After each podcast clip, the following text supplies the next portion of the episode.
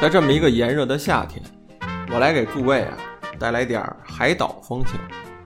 想一想，这个在海边的沙滩上，吹吹海风，晒晒太阳，这手边呢再来这么一杯朗姆酒喝着，然后啊玩玩侦探游戏，打发一下时间，就是那种稍微动动脑子就能侦破谋杀案的游戏，这是不是个很爽的感觉？呵 呵那今天呢，我就为大家推荐一部适合悠闲在家享受的一部幽默推理剧，叫做《天堂岛疑云》。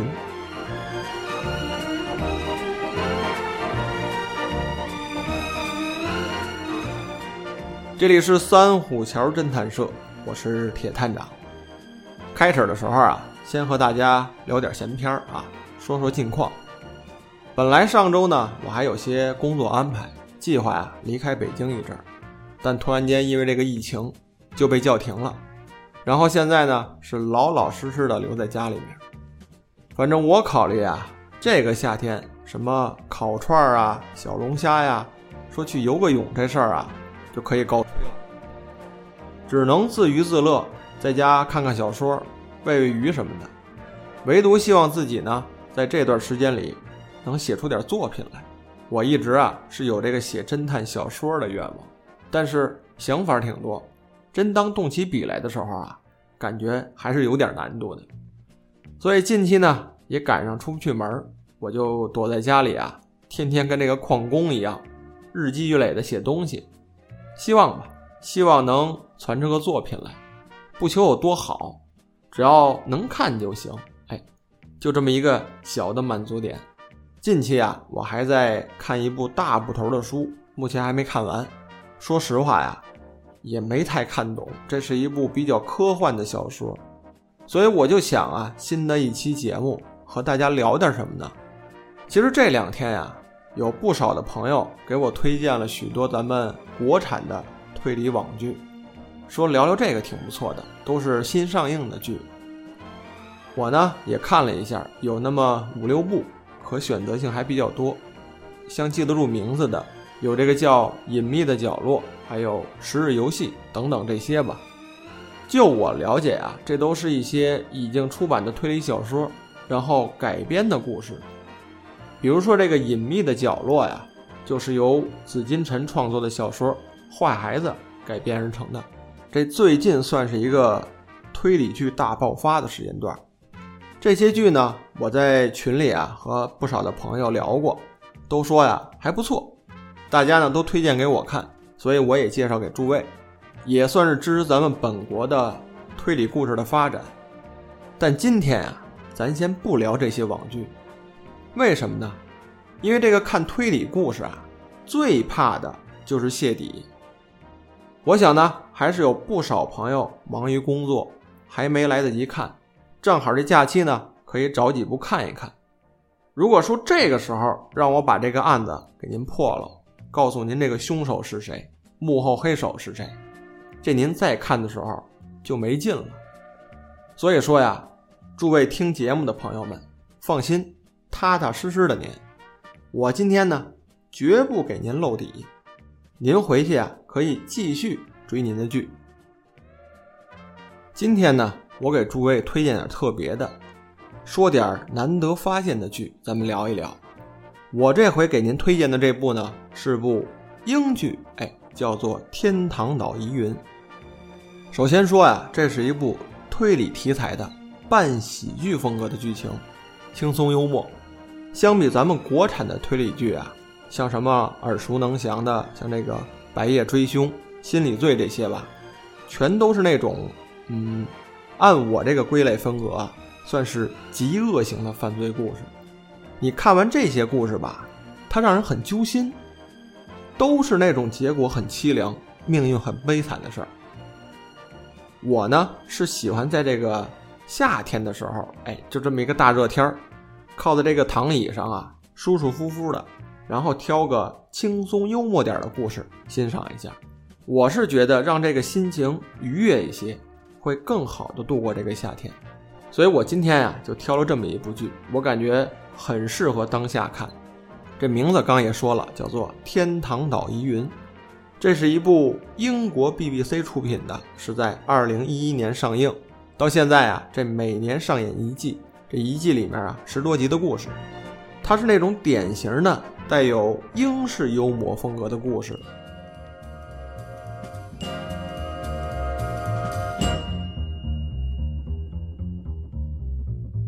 您从这个主角形象啊就能看出来，他是一位比较古板的英国中年绅士。这个西装革履的，穿的倍儿严实，衣领上的扣呢一定要系到最后一个，单色的领带，提着一个老式的公文包，就这么一个形象。要说这个形象吧，出现在伦敦街头这么一个大都会的地方也行，操着一口伦敦腔，晃荡在这个街区上也正常。但是这位古板的英国中年绅士啊，穿着这么一身装扮，却飞到了一个。极其炎热的海岛城镇，然后就接连发生了一连串的凶杀案。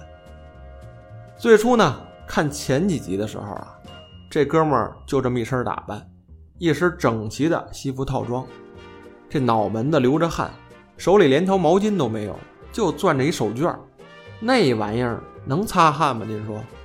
你再看他身边这帮海岛居民，全都是大裤衩、大背心一双踏拉板那皮肤啊，晒得黝黑黝黑的，所以您想啊，就他这形象，走在大街上，谁看他都跟看怪物一样。我最初看的时候啊，都替他热得慌。然后这位英国绅士啊，就在这一次次的案件侦破过程中，百般的折腾自己，和自己过不去，然后终于中暑倒下了，这才想起来啊，换件薄点的衣服透透气儿。所以最初看前几集的时候啊，我没太关注说这个这个推理案件是什么样，净琢磨这哥们儿什么时候能给热晕过去。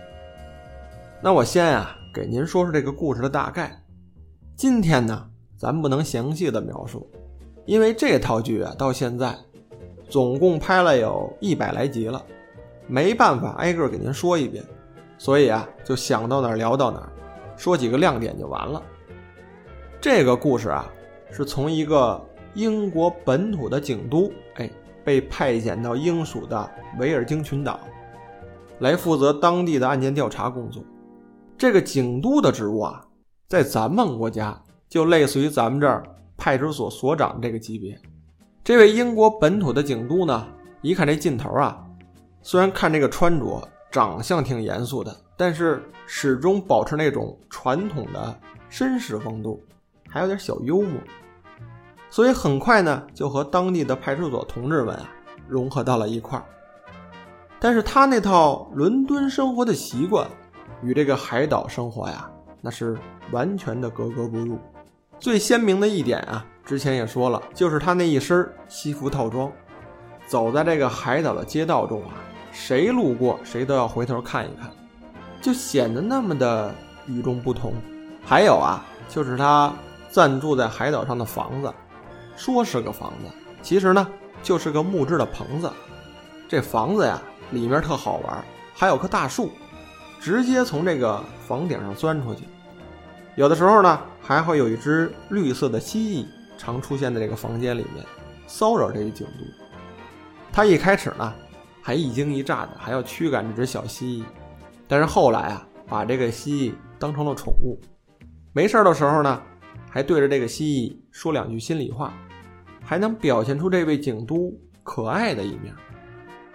但是要说吧，他住的这个房子，那环境是相当的好，推开门，外边就是大海，那环境没得挑，可算是一个理想的度假之所了。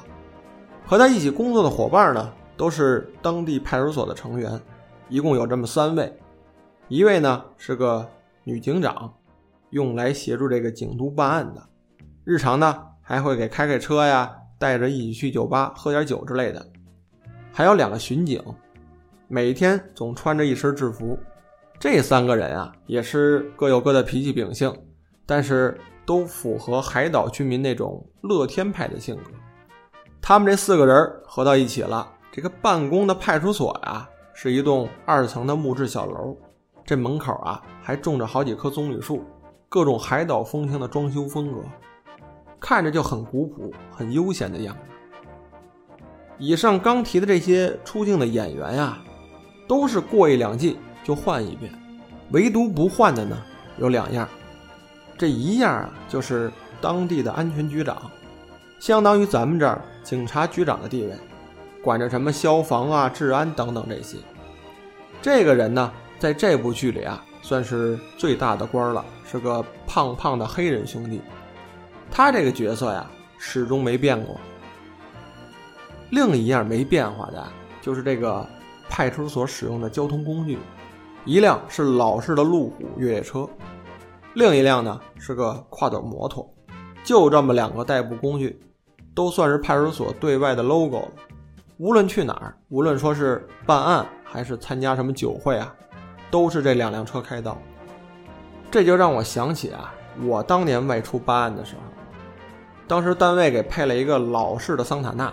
还是那种两厢的旅行轿车，这车顶上呢也有个红蓝搭配的爆闪灯，前面装人，后面带着各种工具，什么现场取证的工具箱啊、隔离桩之类的都有。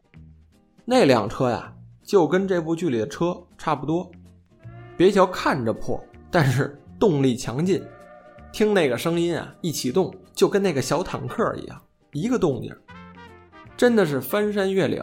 哪儿都能去，什么钻过城里的胡同，去过北京西边的矿山，这农田里也跑过。看着电视剧里的那辆破车呀，还是挺怀念当年啊，我开车疯跑的那个时候。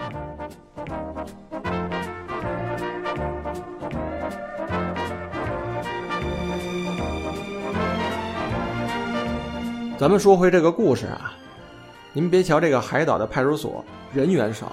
配备呢也不是很精良，但是负责的凶杀案啊还真是挺多的，而且这个破案率那都是百分之百，从没放跑过一个坏人。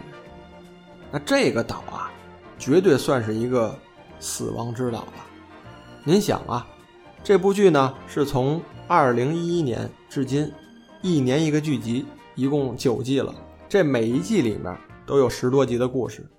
这每集里面啊，都会死那么一两个人，而且都是凶杀案，所以按这种死亡率来计算的话呀，这每月最少谋杀一个人，那这当地啊，犯罪率可是相当的高了。所以这部剧叫做《天堂岛疑云》，那说的真是一点都没错。而这个故事讲的呀，就是我之前提的那位从英国本土派来的警督，带着这自己手下的三名得力干将。开始了侦查办案的冒险之旅，大概的故事啊就是这样。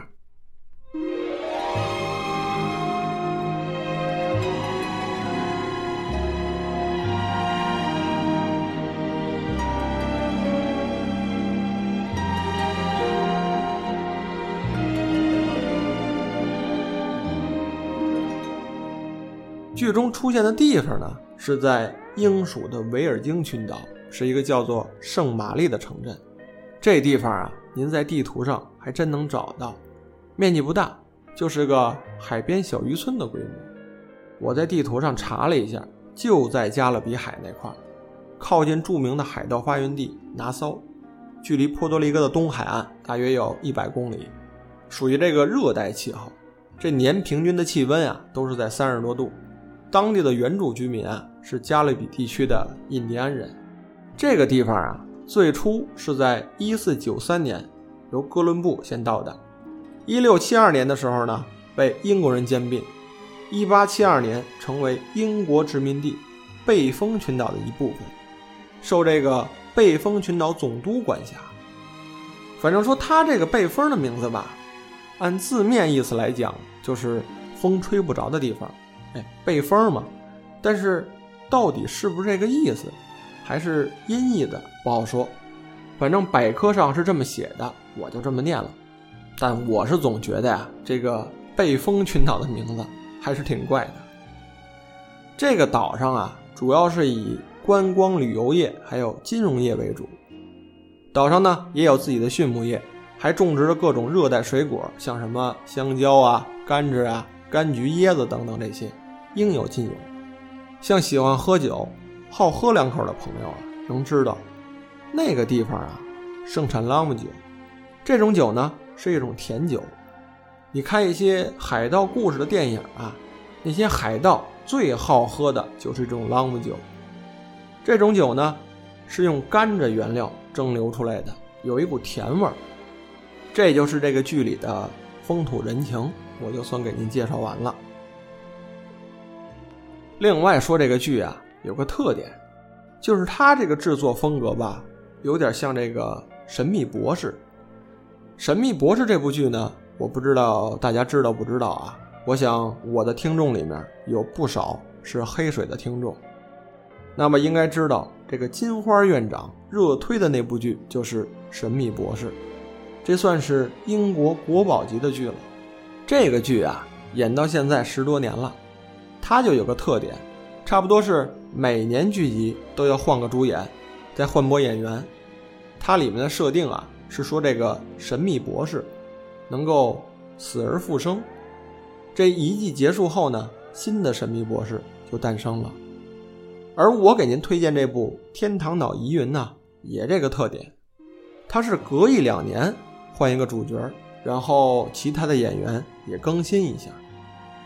他这里面的设定是说呀，这个英国本土派去的警督呢，隔一两年要回去一趟，人家也要照顾一下家里，陪陪妻子呀、孩子呀。但是后来看久了才发现呀，这派去的警督啊，一个个都是男的，还都没成家。到这个海岛上啊，真跟到了天堂一样，想怎么玩怎么玩。我个人呢是挺喜欢这个第一任的警督扮演者的。这演员看年龄四十多岁了，长得挺腼腆，老老实实的模样。这板着脸不苟言笑的时候啊，特有那种古板教条的感觉。再配上一身黑西服，在这个海岛上一溜达呀，特有戏可看。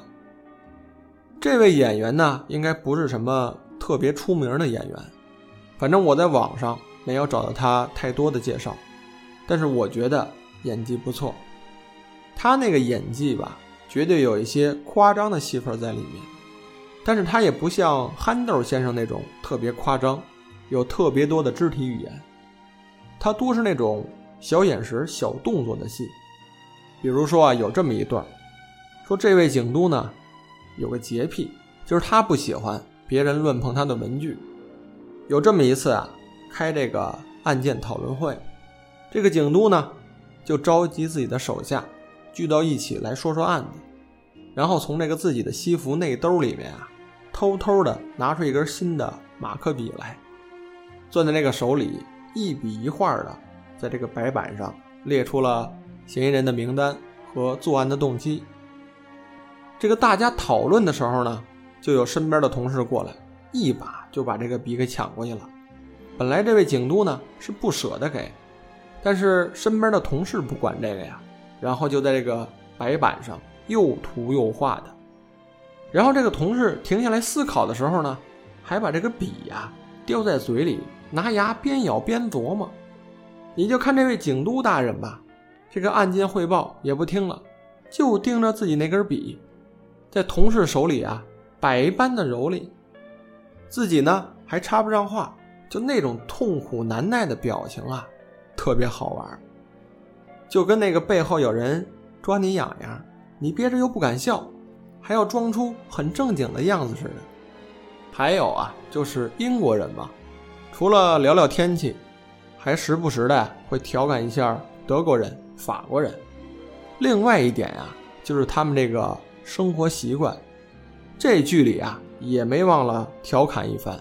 有这么一个小插曲，这位警督呢，在下午的时候啊，召集大家要开会。过一会儿啊，突然一看表，就停下来了，跟大家说：“说我得外出出去一会儿，这个会议中断，等我回来的时候呢，咱们继续开。”然后就很着急的样子出去了。这一起的同事呢，就琢磨了，说他是刚来到这个海岛上的，一个熟人也没有，这个大下午的，外面天气还倍儿热，他能跑出去干什么呢？然后这个同事又好奇啊，就偷偷的在后面跟着他。看着他穿着一身西装，这领带啊系得还挺严实，走的还挺快，像是约了什么人见面一样。后来啊，就看他到了一家户外的餐馆，这一个人坐在椅子上啊，像是在等人，还时不时的看看手表。这本以为景都啊是偷偷的跑出来和什么人会面，在这么一个浪漫悠闲的海岛呢，这也正常。但没想到的是啊，他原来是等那个服务生啊，给自己沏一杯英式的红茶。这服务生呢，还端上来牛奶和糖块，然后看着他呀，很认真的倒入牛奶，拿这个小镊子夹这么三块糖放到里面，然后一小口一小口的喝着茶。因为这个茶是刚沏的，非常的烫啊！你能想象得到吗？在一个海岛上，这气温高达四十多度，一个穿着一身西装的人在露天喝着一杯烫嘴的红茶，哎，这就是英国人自黑的一种手法。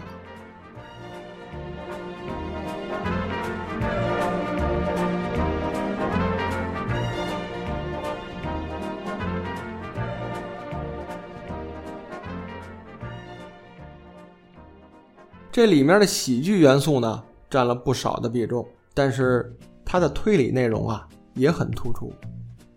本来这么一个度假胜地，玩玩水、看看日落就挺好吧，但是随时都会有凶杀案发生，而且很多次啊都是这个主角那位景都外出约会的时候，突然被叫回去办案，这也是这部剧的一个梗。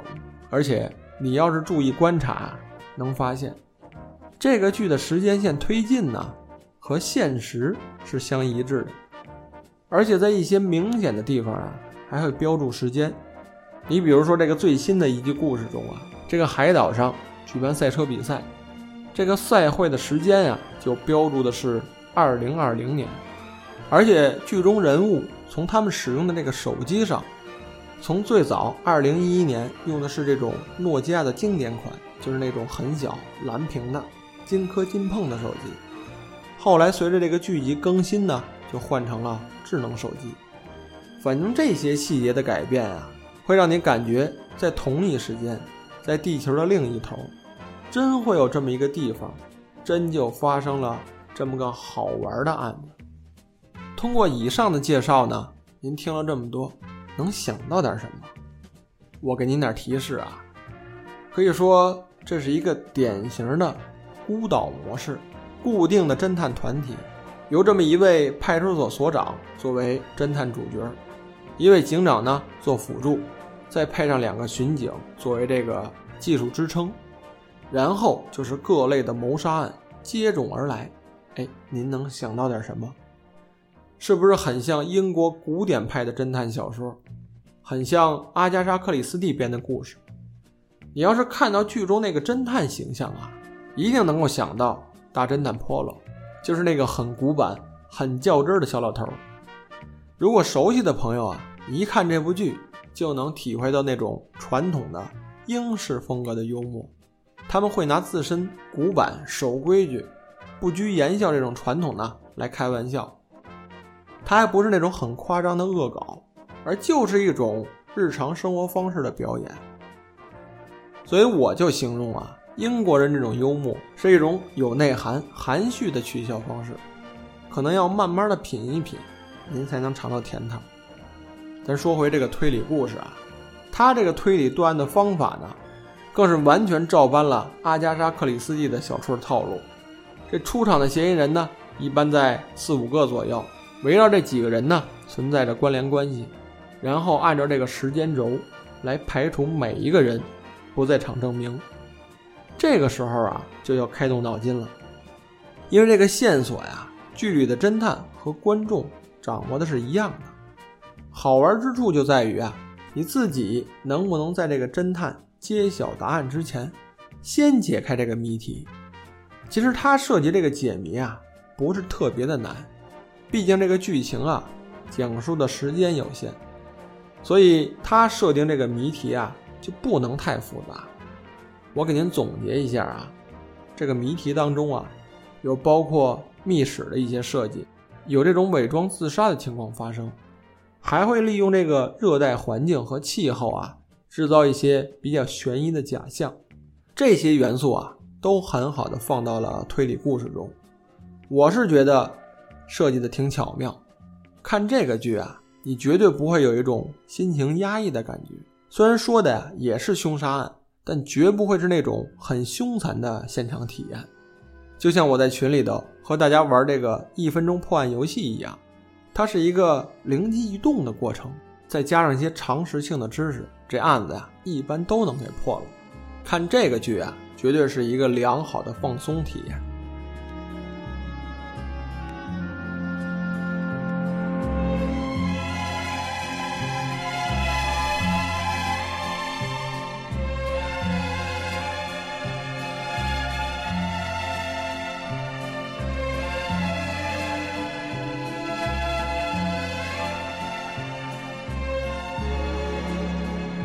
又到了铁探长笔记的内容。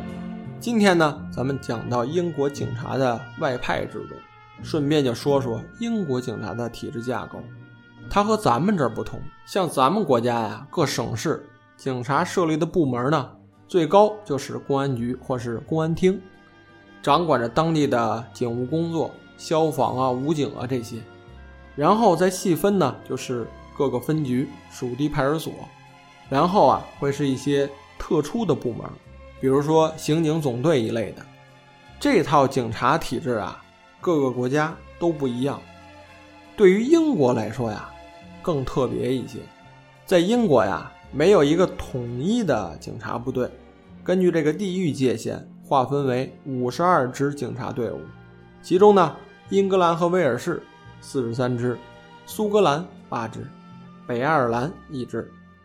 伦敦地区的警务呢，都是由这个大都会警察部队和金融城警察部队来管理的。此外呢，英国还设有四支特别的警察队伍，分别是这个大不列颠交通警察、国防部警察、民用核能警察，还有就是犯罪与毒品管制局。这些特别的警察呢，也仅仅是享有一些有限的权利。所以英国呀，完全是以这种地域性来管理的。英国呢，负责维持社会治安和公共秩序的警察呀，共分为三种，一种呢是正规的警察部队，还有啊就是志愿警察和社区服务警察。正规警察呢就不用说了，享有这个警务人员的全部权利，是这个警察队伍的主要力量。现在的英国。正规警察一共有十四万三千多人。第二种就是志愿警察，这是一种兼职的警察工作。这些人呢，都拥有自己的全职工作，在业余的时间呀，义务来执行警务。上岗的时候啊，也穿着制服，和这个正规的警察呢，拥有同样的权利。现在这个英国的志愿警察呀，大约有一万三千人。最后一种呢，就是社区服务警察，这些人呢是全职的，但是啊，只享受一些正规警察的部分权利。他们主要维护的是当地社区的安全。那好了，英国警察的这个架构啊，今天就给您介绍这么多。